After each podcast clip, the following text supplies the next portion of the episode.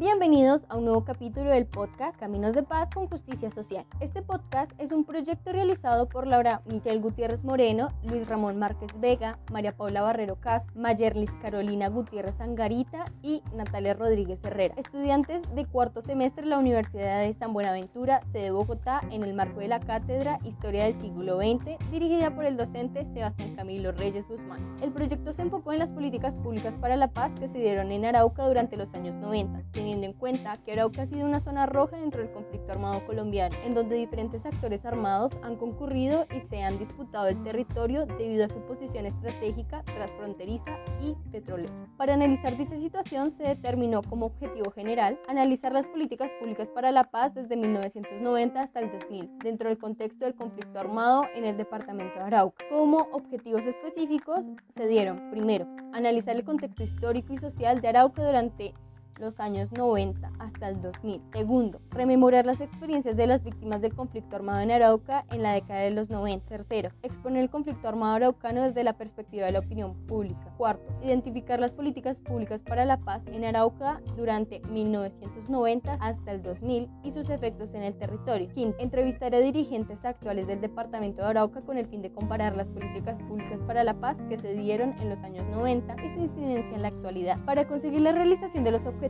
primero se analizó el contexto histórico, político, económico y social en el que estaba inmerso el departamento, teniendo como invitados al docente Pedro Miguel Montero para darnos una visión general del conflicto en Arauca y posteriormente teniendo como invitados a personas parte de la población que vivieron el conflicto. Por una parte, rememorando las experiencias de las víctimas y por la otra, conociendo la perspectiva de la opinión pública sobre los sucesos como segunda medida, se identificaron las políticas públicas para la paz dentro del Plan de Desarrollo Departamental de 1992 al 2000, analizándolas y teniendo en cuenta la opinión profesional de la docente Yolanda Marín. Posteriormente se realizó una ronda de entrevistas con dirigentes actuales del Departamento de Arauca como lo son el gobernador José Facundo Castillo, la diputada Alexa Quirife y el asesor de paz Esteban Mosquera Castillo para comparar las políticas públicas para la paz que se dieron en los años 90 y su incidencia en la actualidad del departamento, lo que nos permitió arrojar como conclusiones que, primero, las políticas públicas para la paz tomadas en los años 90 fueron insuficientes debido a la fuerte presencia de los grupos armados en todos los ámbitos y la poca capacidad del Estado para hacerles frente, lo que llevó a que en la actualidad el departamento siga siendo foco de violencia con la concurrencia de distintos grupos armados, aunque desde la firma del proceso de paz con las